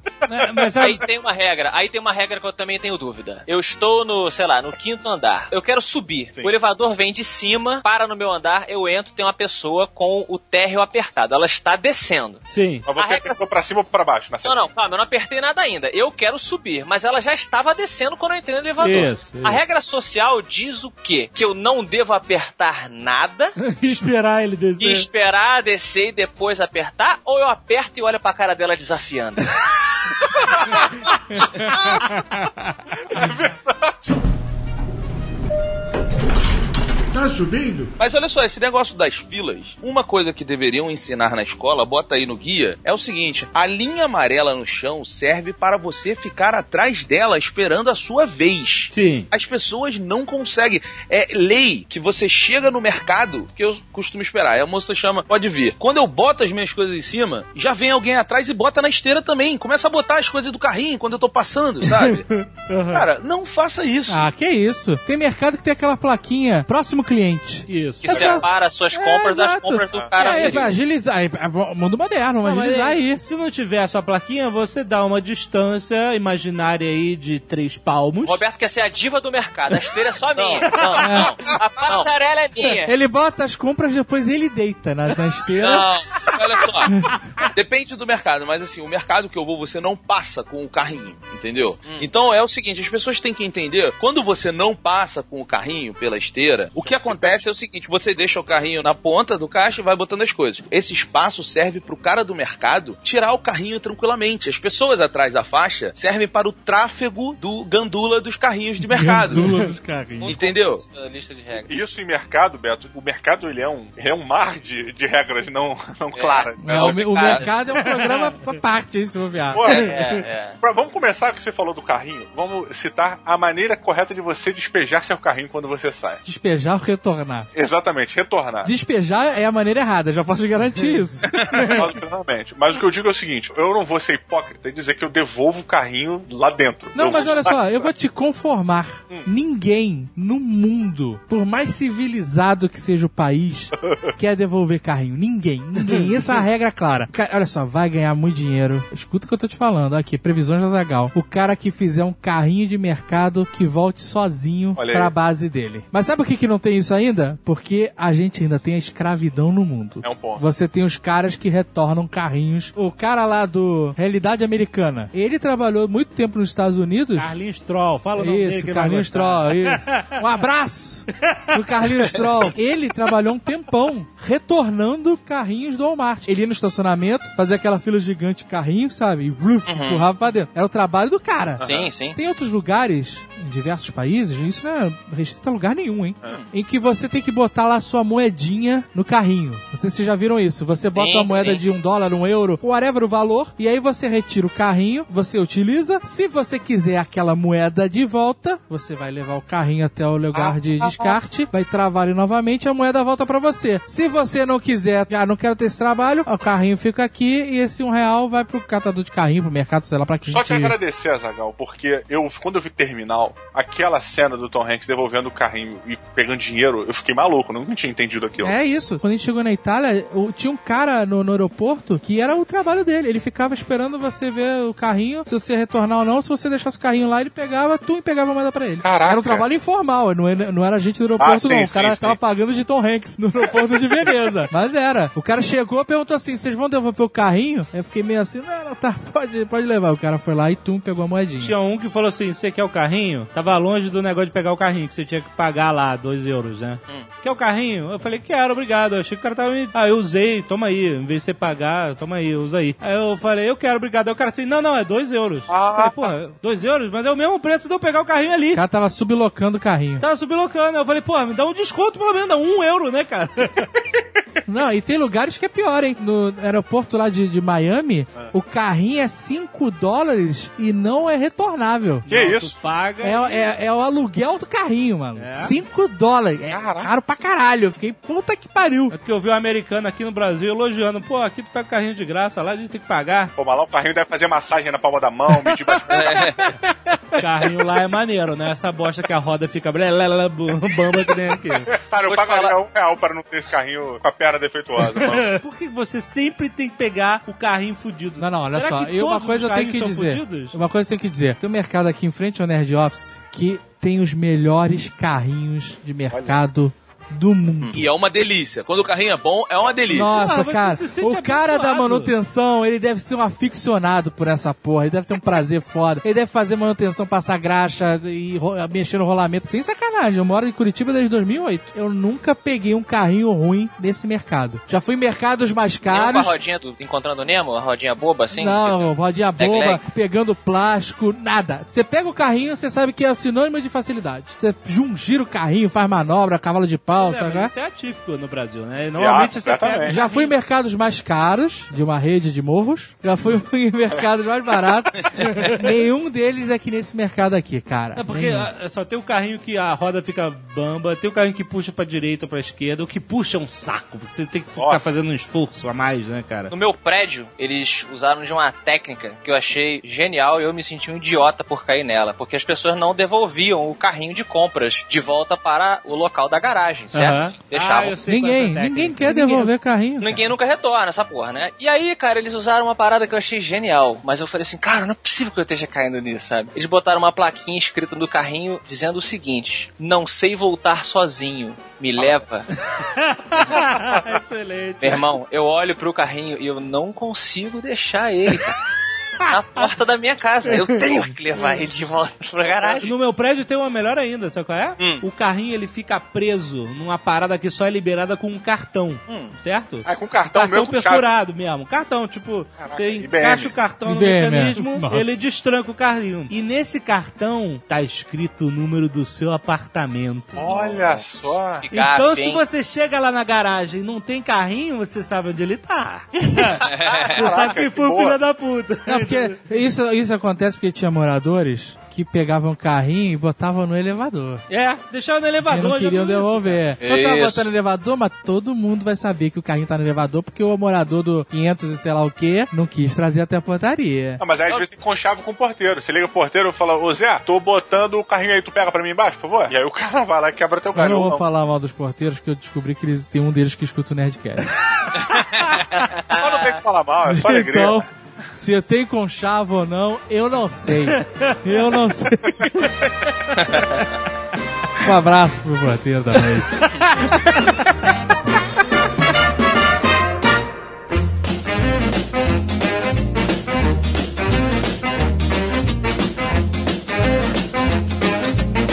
Eu tenho uma dúvida sobre o espirro, né? O espirro, ele tem várias regras que estão escondidas ali, obscuras. A primeira regra é que você sempre deve tampar a sua boca com a mão quando você espirrar. Sim. Esse papo de você espirrar pro lado da pessoa, a pessoa tá na sua direita, aí você vai virar o rosto pra esquerda e espirra pra direita, não significa que o cara da direita não vai pegar o vento de, de gotos que você assoprou no ar. Deixa, deixa eu entender. Você tá falando assim, o cara tá, digamos, na minha frente, aí eu vou espirrar. Aí eu simplesmente viro a minha cabeça um pouquinho pra esquerda e espirro ali, assim, apontando, vai, vai passar do Pra outra dele, direção, pra outra direção, pra não pegar o cara, sabe? sem Tipo, botar sequer a mão na frente. do É, tipo tem, dar um tiro pro lado pra não pegar em você. tem gente que faz isso? Direto, direto. Tem pessoas que tocam em você rapidinho, cara. Aí vira pra trás e chá! E aí volta a olhar pra você, tipo, cara. Aí outro dia, bem. outro dia, cara, eu tava no shopping, saindo do cinema, aí veio uma galera falar com a gente, Zagal. Né, e eu virei pro lado, comecei a espirrar, botei a mão na frente, né, e tal, virei pro lado e tal. E aí quando virei, o cara tava lá de mão estendida pra me cumprimentar. Eu, caralho, que inferno, cara. Aí eu fui e dei a outra mão, dei a mão esquerda. Aí, beleza? Tudo bom, sabe? Hum, aquele aperto de mão esquisito. Botei a mão com um quindim no bolso. Ah, aperto de mão de dama. Porra, né? Mas ia fazer o quê? Apertar a mão do cara com, com é, H1N1 nenhum. Opa, tudo bom? Não sei o que lá. Mas é, isso é uma, é. Isso é uma parada foda, essa direção, né? E aí, então, em teoria, a gente aqui define mais ou menos que o certo é você espirrar com a mão na frente. E aí vem essa variação. E se alguém vier apertar tua mão, o que, que você Eu li faz? um manual de H1N1 Ah. que diz que quando você fosse espirrar e não tivesse um lenço ou não sei o que lá, você deveria botar o seu nariz e a sua boca, protegê-los no cotovelo, sabe? A parte interna do cotovelo. Tipo Drácula. Drácula, mais uma vez o Nerdcast aqui. A capa é o Drácula com a capa. A né? capa do Drácula, é, a assim. capa do Drácula, exatamente. Cara, genial. É isso, jogo. Caraca. Não, mas aí vai fazer barulho de peido, vai ser horrível. Chamar atenção pra situação, tu espirra peido, o nego vai ficar horrorizado.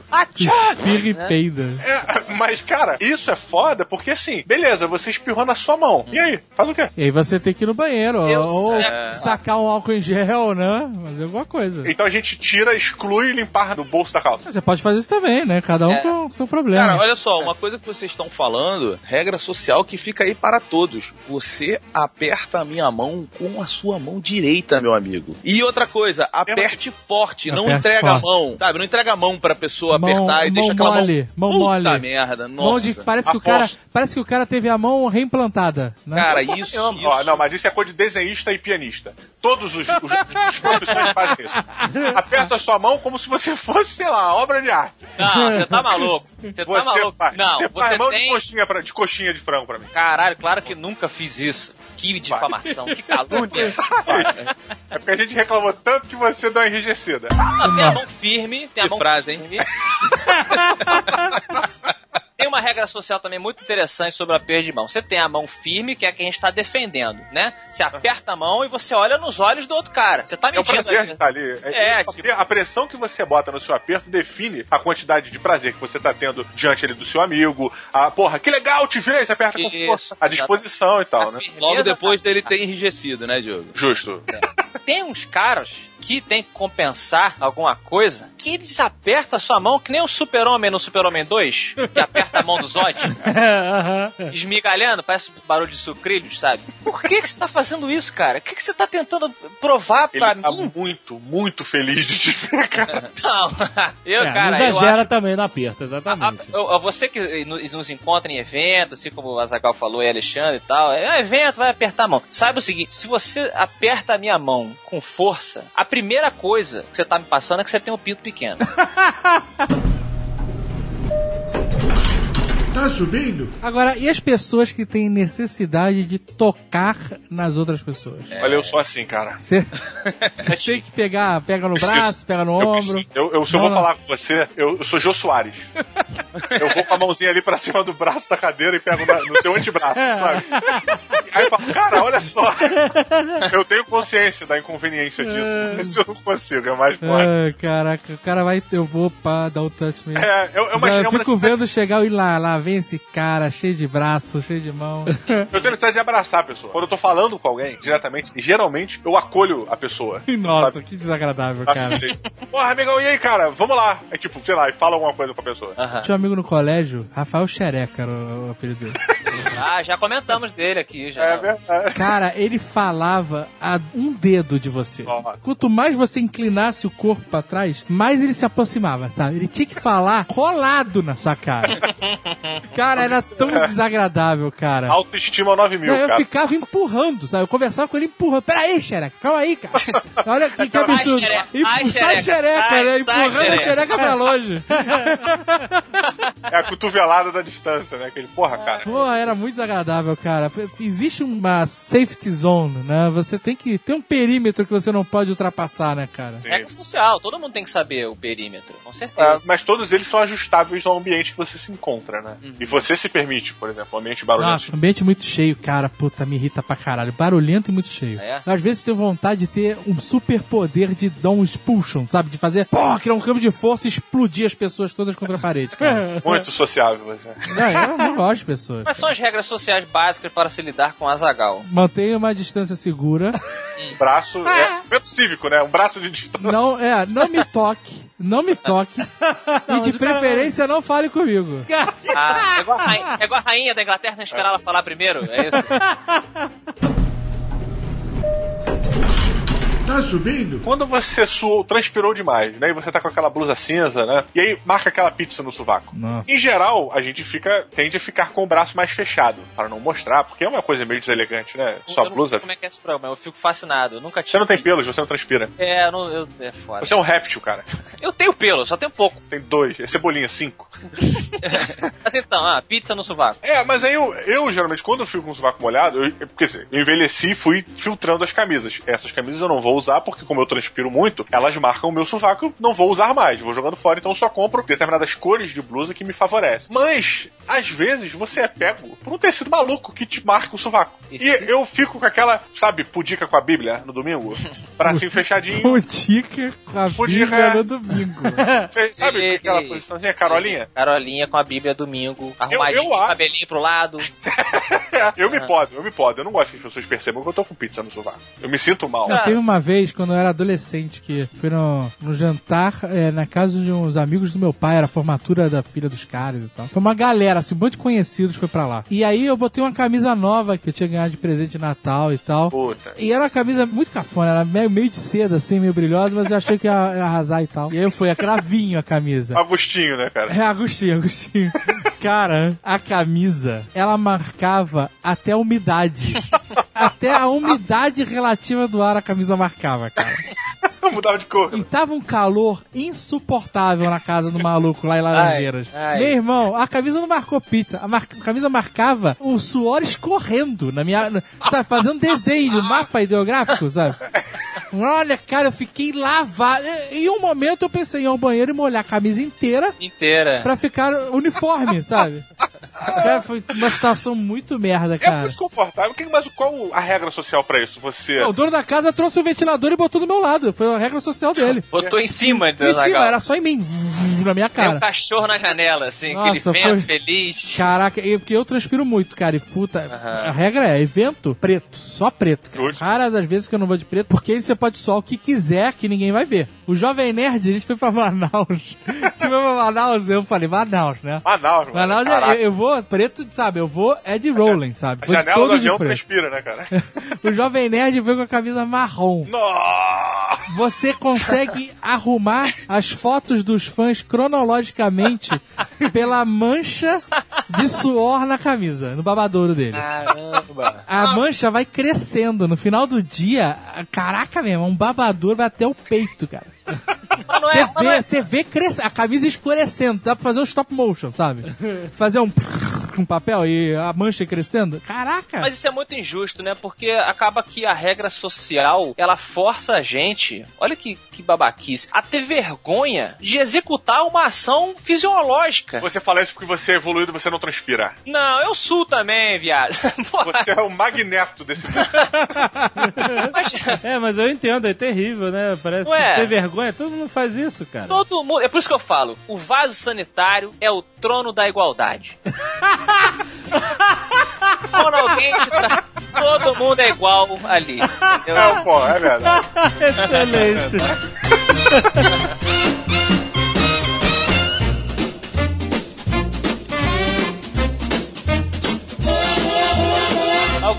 o Jovem Nerd comentou, que é muito interessante, é nunca discutir com quem faz a sua comida. É, Né? exatamente. Eu conheço um cara, uma vez me contou, a gente, tem gente que acha que é lenda urbana, né? A coisa de que o funcionário fica com raiva de você e, e zoa a sua comida. E é verdade, ele falou que, olha, várias vezes eu trabalhando lá nesse fast food, digamos, muito conhecido, o cliente foi, maltratou o caixa, ah, esse hambúrguer está merda, não foi assim, um dia de fúria, sabe? Quero igual o desenho, rapaz. Quero café Ele da fala, manhã. Café da manhã é igual. Aí o cara, porra, pegou o outro, entregou, o cara voltou de novo, destratou, fez algum tipo de grosseria. Ele voltou lá, foi fazer outro hambúrguer, tava passando a baratinha, pequenininha, em cima da, da chapa. Ele foi, pegou, matou a baratinha com a própria é, espátula. Ah, A baratinha caiu em cima do bife, ele tss, virou o alhozinho do, do bife. E a outra vez que ele contou foi também, é, um cara é, fez alguma babaquice com um funcionário também a respeito do milkshake. Ah, milkshake tá merda, ou deu uma humilhada. É porque tem as pessoas bem frustradas nos seus cubículos e resolvem humilhar um funcionário, né? Que na cabeça deles está abaixo na escala social. E aí ele falou que o cara, não, pode deixar. E ele, ele voltou lá pra trás, pediu pra bater mais, parece um milkshake. E tinha chovido. Ele pegou a bota que ele mesmo tinha usado pra poder Ah. varrer. Juro por Deus, pelo menos ele jurou pra mim, eu não duvido. Né? O Roberto sabe quem eu tô falando. É, ele pegou a, a bota que ele tinha usado pra varrer mais cedo o chão e lameado lá fora, pisado no chão, no cocô de cachorro, tudo, e mergulhou a bota dentro do Ah, liquidificador, sei lá o que que era, assim, deu três dips, tirou, fez o milkshake ali e entregou pro cara. Depois lavou a, a parada pra ninguém, outra pessoa inocente não sofrer. Mas o Jovem Nerd tem toda a razão. Não, não maltrate a pessoa. Clube da Não luta. importa o restaurante, você fala assim, ah, nesse restaurante não, ninguém vai fazer isso. Não. Não. Você ficar insatisfeito com alguma parada, você pode até falar no final. no final. Né? Exatamente. Reclama no final, ou você aceita as desculpas e não volta lá, entendeu? Mas reclamar antes de você comer a parada, a Assim, parada vai voltar, você manipula, sabe? Não dá, cara. Outra coisa que é importante dentro desse caso exato é a regra da gorjeta. As pessoas dão a gorjeta na hora errada. A gorjeta, gente, é pra ser dada antes. Hein? Pro cara te tratar bem, bicho. Porra, como é que o cara vai saber que você vai dar 50 reais pra ele de gorjeta? Ah, não, eu discordo. Eu acho que a gorjeta, ela deveria ser no final e ela deveria ser realmente pelo serviço prestado Utopia. e não por Utopia. essa, essa gorjeta que já vem inclusa. Eu concordo com o dele. Porque a, a- a gorjeta é, é como se fosse um refém que você tem. Isso, É, Olha só, eu tô aqui Um com o refém. Me serve bem, que senão eu vou matar o refém. Isso. Mas olha só, é porque o Diogo ele confundiu. A gorjeta antes, ela é em eventos sociais. É garanta minha bebida a noite inteira. Aí não, aí é diferente. Ah, aí é diferente. é. É tem isso também, Beto. Você tem razão. Isso tem, é verdade. Aí é diferente, mas eu tô Aprendi falando. isso com você- meu pai. Mas olha só, tomar cuidado que isso aí pode ser considerado um suborno. Mas é, Pra uma mas é. vantagem. Palavras Mas é. duras. Isso, Isso não daí não pode é ser, suborno. isso não pode acontecer. Não, ah, que- não pode acontecer. Tá bom, em Pandora talvez não aconteça. Não, mas Esse, olha só. é um Falando assim, moralmente errado. Tá, é moralmente errado. Você vai ficar com boca seca lá no casamento e a gente vai estar comendo e bebendo à vontade. Moralmente O errado. meu pai vai a casamento. Alguns, hoje em dia não, porque vacas estão magras, mas meu pai vai a casamento, ia casamento, chegava a olhar pra um garçom mais agradável possível, ia lá, dava aquele aperto de mafioso, aperto da mão. Sim, sim. Amigão, tô na mesa tal, hein? Dá uma piscada e a notinha na mãozinha pra ele. Isso é Meu excelente. amigo, o cara saía da cozinha que era do outro lado. Ele atravessava todas as mesas correndo. Axel Braga, pra você direto, quentinho, hein? Quentinho, pegando fogo ainda pra você, ó. Porra! Ah, é, não, isso não é suborno. Você tá dando a gorjeta antecipada. Exatamente. Prevendo que aquele cara vai te tratar bem. Não é Exatamente. Suborno. Unidos tem muito essa política que o Azagal tá falando. Às vezes até no menu, você vai num diner, você vai num Dennis, num IHOP que seja, ou até os grandes restaurantes mais assim de refeição mesmo, você às vezes tem escrito no menu assim, as nossas garçonetes, elas ganham um mínimo fixo, mas elas sobrevivem de gorjeta. Então ela te atende bem, ela fica preocupada exatamente porque você tá fazendo a gorjeta dela de refém. É um conceito É, meio é, né, é tirano, mas infelizmente o ser humano, ele às vezes tem que funcionar assim, a base da, sei lá como é que é o nome disso aí, da- do punho de ferro. Mas sabe qual é o talvez. problema? Em vários países, isso é visto com muita discrepância social. Em outros países, nem tanto, Hum. sabe? Em países onde você tem uma igualdade maior, o cara ser garçom, garçonete e ganhar gorjeta e ganhar o dinheiro dele, não é demérito nenhum, sabe? Uhum. Já em outros lugares, o cara que tem que trabalhar pra ganhar uma gorjeta, o cara tem esse sentimento, sabe, de tá sendo inferiorizado. E aí gera todo essa, esse sentimento escroto, sabe? Uhum. De que a gorjeta é, na verdade, um agrado. Não é. A gorjeta é um reconhecimento por um bom trabalho. E também tem o caso aqui no Brasil, por exemplo, os 10% de gorjeta, eles meio que já vêm na nota, né? Então você. Então, na- no Errado. Brasil, o Brasil é aquela porra que não é obrigado, mas é. Mas né? já tá na Porque nota, tá já tá na na- nota. É, É um é. restaurante que a gente vai, bem-vindo ao Bravo Steak e tal, já conhece a nossa casa, quero pedir o pãozinho, sabe? Que eles falam que, olha, a gorjeta não é inclusa, isso, é Isso. você que decide no final, Pois entendeu? é. E aí é maneiro. É, mas tem um restaurante que o pessoal canta parabéns no final.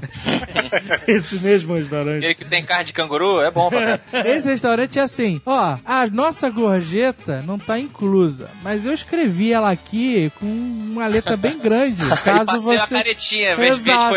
Caso você queira É bom, pra- só pra você Não, saber. mas, cara, assim, todo mundo sabe que a gorjeta. Você pode botar, a gorjeta não está inclusa. E aí todo mundo sabe que bom serviço, gorjeta, mau serviço, É. gorjeta. O problema é que no Brasil a gorjeta ela já ela é obrigatória. É, Essa é a verdade. é Ela é obrigatório. obrigatória, porque tá escrito na nota, aí o restaurante não cobra gorjeta, mas o garçom escreve. Quando eu trabalhava no motel, a gente cobrava gorjeta. Vinha na nota pra di- distribuir entre os garçons. Aí começou a dar uma confusão com os garçons reclamando que a gente tava pegando a gorjeta do cara e a gente não tava. Eu falei que vou fazer o seguinte: eu não vou cobrar mais gorjeta na nota, e aí vocês vão ganhar a gorjeta diretamente do cliente, que é o garçom que levava a conta nos quatro, né?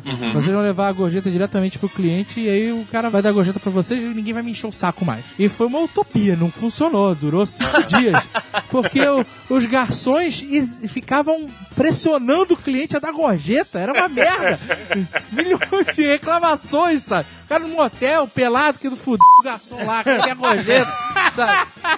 Foi uma merda. Tá subindo? Como lidar com o cara que vem trazer a conta ou a comida, qualquer porra que você peça no motel? Eu fico louco, cara.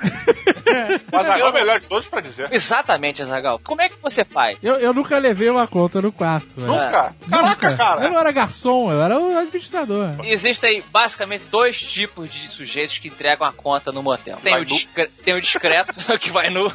Ah, isso tem. O cara que vai pagar nu. Então, não, não é foda. Tem, os garçons cansam de falar, ó, tu filha da puta que veio pelado, não sei o que lá. Porra, é Voltava pra cozinha jogando a bandeja no balcão, puto. Pá, outro filho da puta. Porque assim, se fosse eu, se eu fosse o garçom, eu tentaria ser o mais discreto possível. Falar baixo, não olhar nos olhos. Sei lá se o cara vai ficar nervoso, né? Boa noite, tá aqui a conta, só aceita um café, não sei o quê. Mas eu já fui a alguns motéis que o garçom parecia o Bozo de manhã cedo. Opa, tudo bem? Olha, tá aqui a continha, quer a balinha, quer um cafezinho. E você, caramba, vai embora, cara. Minha mulher tá ali pelada, se vestindo sem graça. Por favor. É, foda. É, cara, é foda, né? É uma situação desgraçada, né, cara? Tá todo mundo no que o Jack Bauer chama de impossible situation, né, cara? Tá você numa situação de merda, tipo, você tá no seu cafofo com a sua mina, não sei o que lá, e um cara invadiu esse espaço, né? Isso, isso. Invadiu esse espaço com uma bandeja, balas e, e- e café. É, toma E- varinha, quer varinha? E, ao mesmo tempo, olha a situação do, do cara, né? O cara tá ali tendo que invadir esse espaço, uma puta cheiro de água sanitária, aquela porra toda. Às vezes o cara vai pelado, às vezes o cara vai com o roupão entreaberto. Puta caralho. Então é uma situação realmente muito escrota, né, cara? É, eu não Olha, sei. mas errado é o garçom que acha que não vai ver gente pelada trabalhando num motel. O cara não foi bem instruído, cara. Onde ele tá trabalhando, pelo amor de Deus. Não, mas não é, cara, olha só. Você tá num motel, não significa que você tá numa casa de nudismo, né, cara? Olha, minha visão é completamente essa. Não, Essa. vou- Eu imagino que eu entrei num antro de perdição, que eu vou sair dali um devasso. Não, então, e- aí você tá confundido, é puteiro, aí é puteiro. Não é motel. E a sala de espera, Zagal? Do motel? A sala de espera é um dos ambientes mais tristes da face da Terra, meus Mas amigos. esse é motel a pé. Esse só pode ser motel a pé. Não, tanto faz, você pode chegar de carro, cara. Já teve... Na verdade, eu fiquei uma vez na minha vida na sala de espera. Hoje em dia eu não sei como é mais. No motel que eu trabalhava, ele teve um período de sala de espera que. É tenso. Que eu não, não trabalhei lá quando era sala de espera, mas tanto fazia se você tivesse a pé ou de carro, porque se o hotel tivesse lotado, você teria que esperar anyway, né? Então. Aham. Eu não consigo imaginar a situação Nossa. mais desgraçada, né, A cara? sala de espera é, é privativa? ou Não, é comum. comum. É comum, cara. merda. É isso que é estranho. a sala de espera privativa no motel é um mini quarto, né, Jovem Nerd? o cara nem vai pro quarto. O cara, não, já, já terminei, obrigado. Não preciso mais. É, você chega, o cara fala assim: olha, o quarto está para ser liberado. Por favor, espere ali um pouquinho na sala de espera. Aí você chega na sala. Tudo errado nessa situação, porque o quarto está para ser liberado, é, o quarto está esporrado até o teto. É. E Mas alguém é. tá tentando li- melhorar a situação lá dentro. Esfregar o paninho né, no, no vidro, A apagando luz eu preta, a amo. luz, a luz negra, né? Passando. É, apagando eu amo Luceia do vidro, né? Aí você tem que ficar. E você, o protocolo. Não o protocolo social, mas a regra social, eu não- também não sei como agir. Porque assim, você tem casais na sala de espera que já estão ali se pegando. Já estão pegando fogo e pico pra fora e peitinho pra É porque fora. tá todo mundo ali dentro com um objetivo Já só, né? isso? Pois. Casal se pegando com assim? Na sala de espera? Mãozinha dentro do vestidinho e tal no cantinho. Ai, que horror. É, é bem esquisito. Ah, pera, que horror. Tem balada que é assim na night? É Parece Mas daí, mas é porque o cara tá de noite, luzes, piscando, tá É. ali, tá todo mundo sentado, ouvindo... Ah, não, não. O cara saiu da noite com luzes piscando e já tá no objetivo. Ele vai foder. Ele foi pro motel. Isso. A night você tá ali, puta, talvez role. Não, ali não. É objetivo concreto. Vai acontecer. Não, mas o que eu tô falando é que você tá muito exposto ali às outras pessoas, né? Ah, na na cara, night você tá são- no canto, tá no escuro, Tá todo mundo vendo igual. Eu acho que o pensamento do cara é o seguinte: tem que manter a mulher quente. Exato. É, Exato. entendi. Não posso deixar esfriar. Fiquei numa Exatamente. situação estranha aqui. Afonso, quando você entrou na sala, você olhou pra todos os homens e fez um. Porque é, um- é um lugar de julgamentos, né, cara? Claro. Você tá ali, aquele cara se fudeu, hein? olha que terrível. Aquele ali se deu bem. é por senha? É por senha? Tipo, senha 34. Ah, porra! Você tem o seu O cara levanta e dá um tapa na bunda da mulher, né? o cara que desiste da senha já vai pro Boston Medical Group. né? Porra, que porra é? passo. Olha, cara, não deu pra ver, eu fui um pouco antes aqui. Pera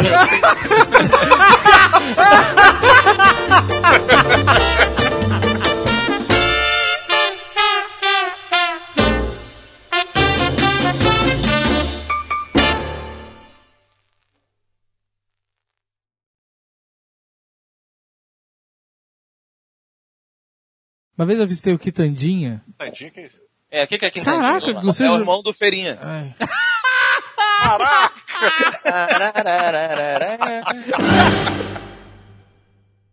Este Nerdcast foi editado por Radiofobia, podcast e multimídia.